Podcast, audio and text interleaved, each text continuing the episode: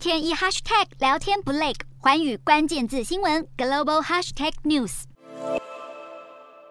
今天的寰宇大话题要带您关注的是欧洲能源危机。在俄罗斯断气的冲击下，欧洲的天然气价格是飙出了天价。上周呢，已经破历史新高，涨到每兆瓦时报三百四十三欧元，约是台币一万三百三十元。要知道，在这之前，像是在二零二零年中期的时候，每兆瓦时还不到五十欧元，这是大大的冲击了许多能源密集的产业，包括汽车、容器、建筑还有农业呢，都受到影响。汽车和容器方方面跟玻璃产业是有关的，因为生产玻璃所需要的能源主要就是天然气，而由于玻璃的应用范围呢是相当的广泛，从窗户、汽车挡风玻璃、电脑、智慧手机的荧幕、药瓶、药罐等等，让人担忧这恐怕是会引发另一波的供应链断裂。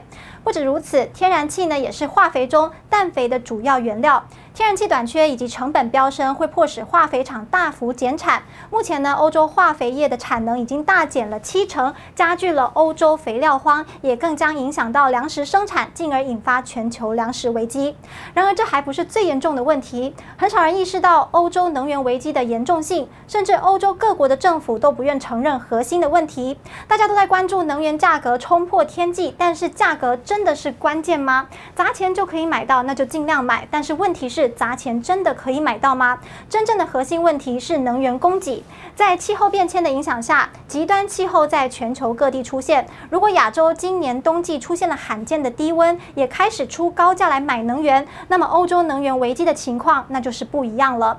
虽然欧盟先前提出计划，要求成员国呢今年底前对俄罗斯天然气的依赖要减少三分之二，但是实施起来是非常的困难，几乎不太可能会达成。而且如果今年冬季能源形势真的是异常的严峻，欧洲国家恐怕将以邻为祸先救自己再说。怎么说呢？像是德国是能源枢纽的国家，也是天然气通往其他欧洲国家的必经之地，而它本身呢也是天然气消费大国。但是德国现在就已经面临了天然气短缺的问题，到时候冬天能源需求更充沛的时候，它有可能会允许天然气通过自己输往别的国家吗？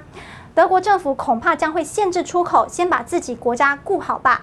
那么这样将会严重的破坏了能源市场的机制，市场无法对能源价格进行调控，价格就会像脱缰野马一样继续的飙升。到时候能源使用也将会受到控控管。怎么使用，给谁使用，可以用多少，一切都由政府来决定。而且政府不可能放任一般家庭没有暖气，或者是因为高昂的能源账单而破产。